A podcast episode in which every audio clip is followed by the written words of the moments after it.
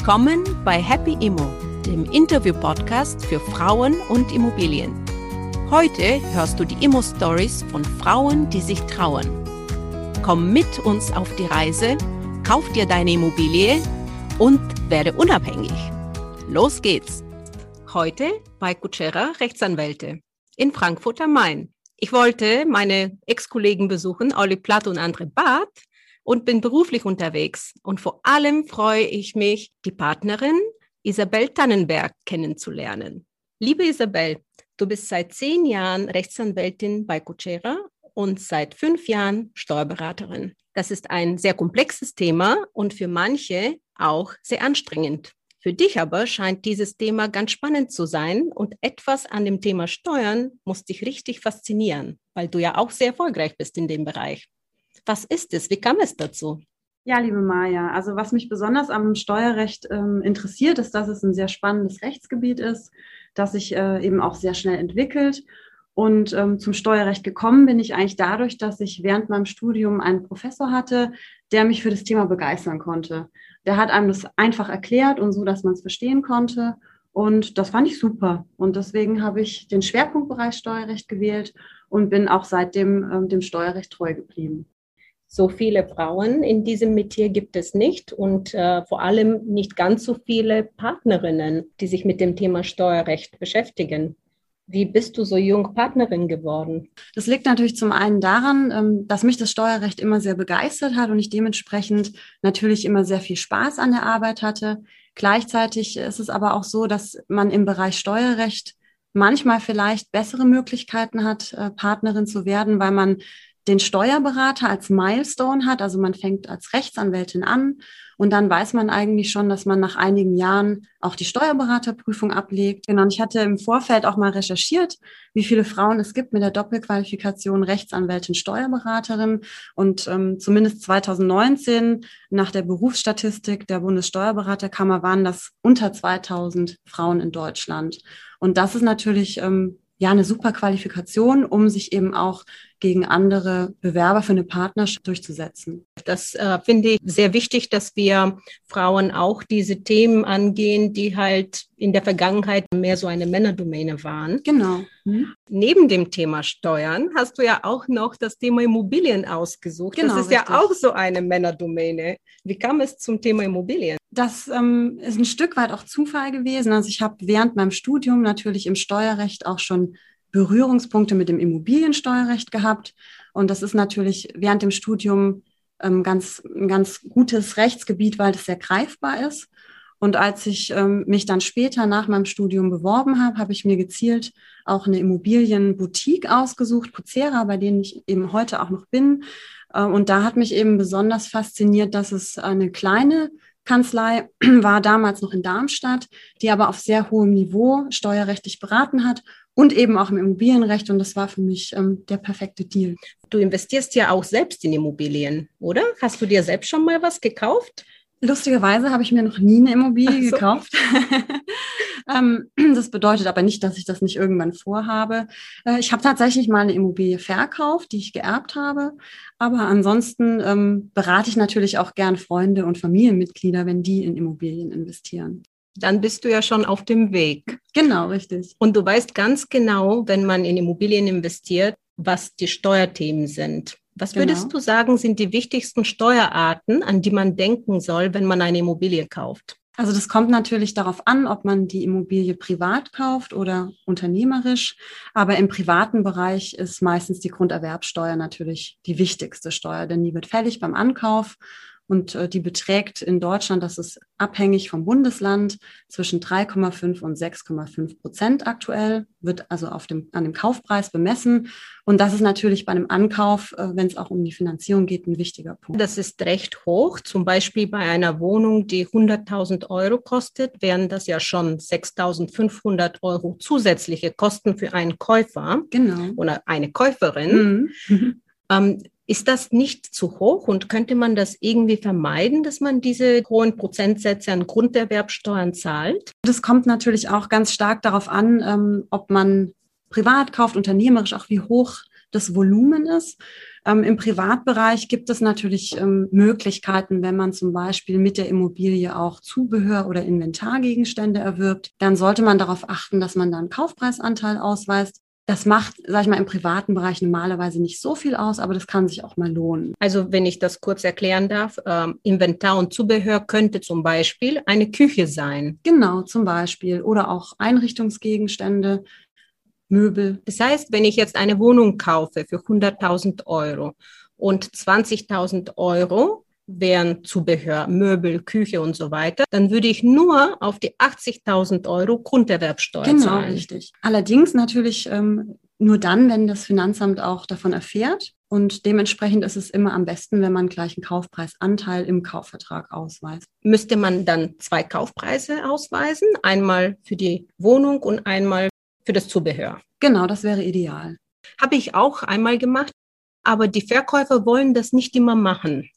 Gibt es da einen Grund dafür, warum ein Verkäufer das nicht im Kaufvertrag reinschreiben will? Ja, das kann damit zusammenhängen, dass der Verkäufer Unternehmer ist und er dann im Zweifel auf die Gegenstände Umsatzsteuer abführen müsste, die er dann umlegen müsste auf den Kaufpreisanteil.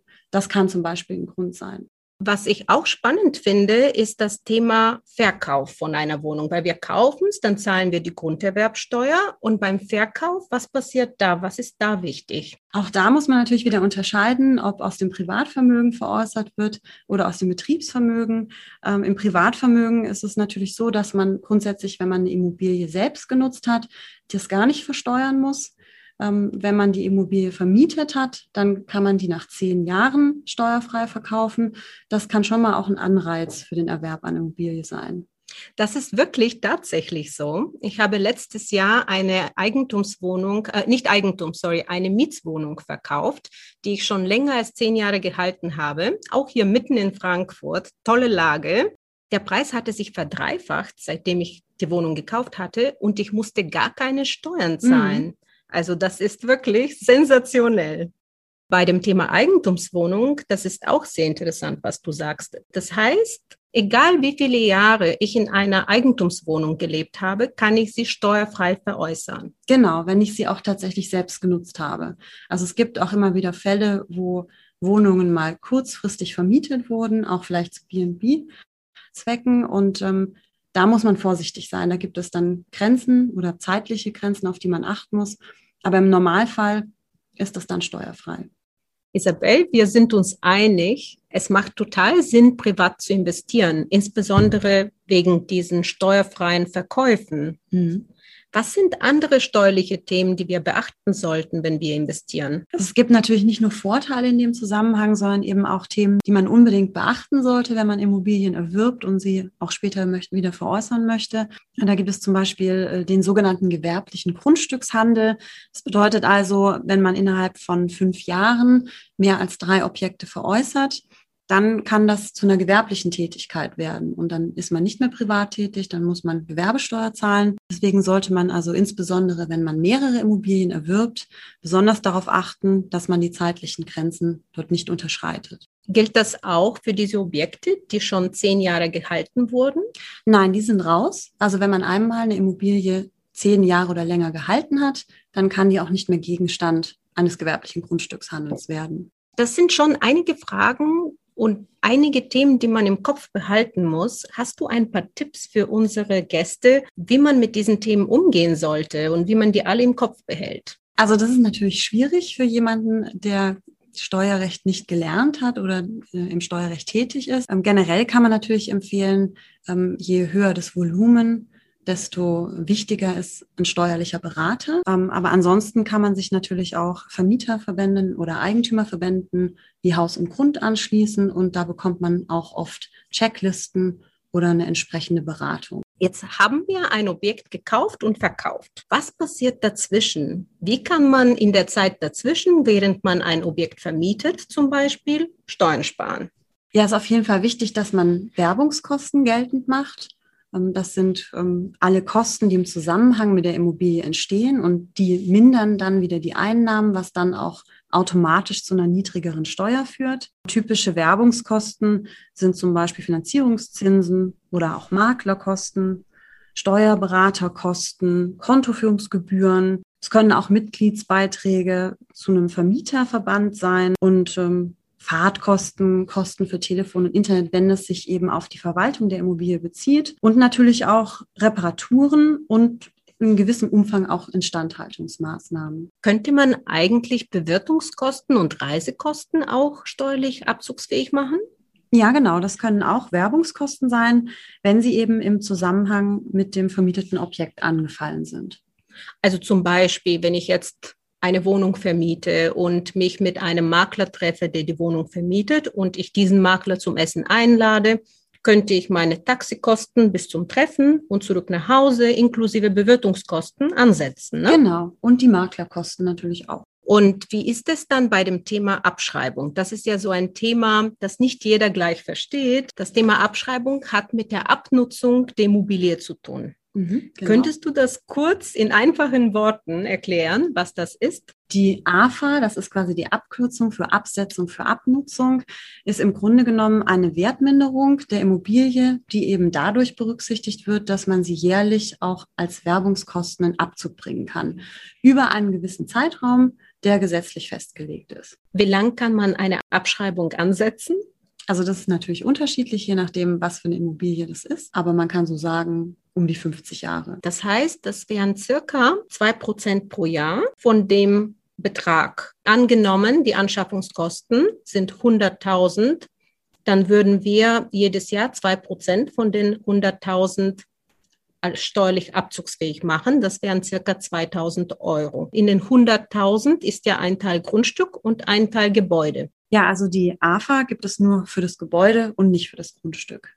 Das ist ein ganz wichtiges Thema, Isabel. Und wir werden im Happy Immo auch ein Webinar dazu machen, wie man mit dem Thema Abschreibung umgeht und wie man die genau berechnet.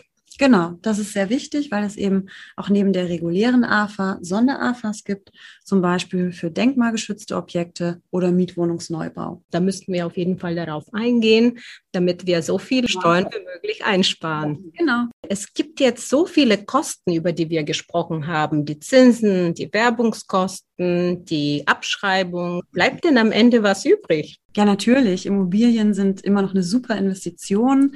Ähm, man hat äh, ein langfristiges, sicheres Einkommen, wenn man die Immobilie zum Beispiel vermietet. Ähm, man hat möglicherweise ein tolles Eigenheim. Man hat die Möglichkeit, ähm, Immobilien eben langfristig zu halten, sie auch an nachfolgende Generationen weiterzugeben. Und es sind natürlich auch spannende Gegenstände spannende Gegenstände. Das finden wir bei Happy Immo auch. Es ist etwas Greifbares, etwas, was wir anfassen können und womit wir arbeiten können und was Gutes bewirken können in dieser Welt. Und Steuern spielen dabei auch eine essentielle Rolle. Ich danke dir für die guten Tipps. Ich hoffe, wir konnten den ganzen Gästen bei unserem Podcast Mut machen, um sich mit den Steuern zu beschäftigen und am Ende ihre Steuerbelastung zu optimieren wir haben viel Wissen getankt bei dir, aber die nächste Steuererklärung steht ja vor der Tür. Und egal wie viel Leidenschaft ich privat und beruflich für Steuern mitbringe, muss ich mich immer überwinden, meine eigene Steuererklärung zu machen. Und da habe ich mit meinem Freund ein Ritual dazu entwickelt, damit es einfacher ist. Und diesen Tipp gebe ich jetzt auch weiter. Wir machen immer eine richtig gute Flasche Sekt auf und dann darf es losgehen. So werden wir immer gut gelaunt und die Happy Immo Steuern können starten. Aber eine Sache, Isabel, interessiert mich noch. Du hattest früher in unserem Gespräch gesagt, dass du selbst noch keine Immobilie hast. Woran liegt das? Können wir da helfen? Ja, das ist natürlich eine sehr gute Frage. Ähm, ich denke mal, zum einen liegt es sicherlich daran, dass ich als Partnerin in der Immobilienkanzlei sehr viel beschäftigt bin und Immobilien natürlich auch Zeit brauchen und man sicherlich auch ähm, einen guten Investitionspartner vielleicht benötigt und das habe ich bisher noch nicht gefunden dann bist du ja bei uns genau richtig. Schau in unserem Happy Immo Club vorbei, weil wir da viele Frauen haben, die sich mit Immobilien auskennen und die auch eine Partnerin suchen, vielleicht für eine größere Investition. Und da wirst du fündig werden. Ja, das klingt super. Das werde ich auf jeden Fall mal tun. Und dann trinke ich auch ein Glas Sekt mit. Das wäre toll. Vielen Dank, Isabel, für deine Zeit und deine Expertise. Ich hoffe, wir sehen uns dann im Happy Immo Club mit einem Glas Sekt dabei.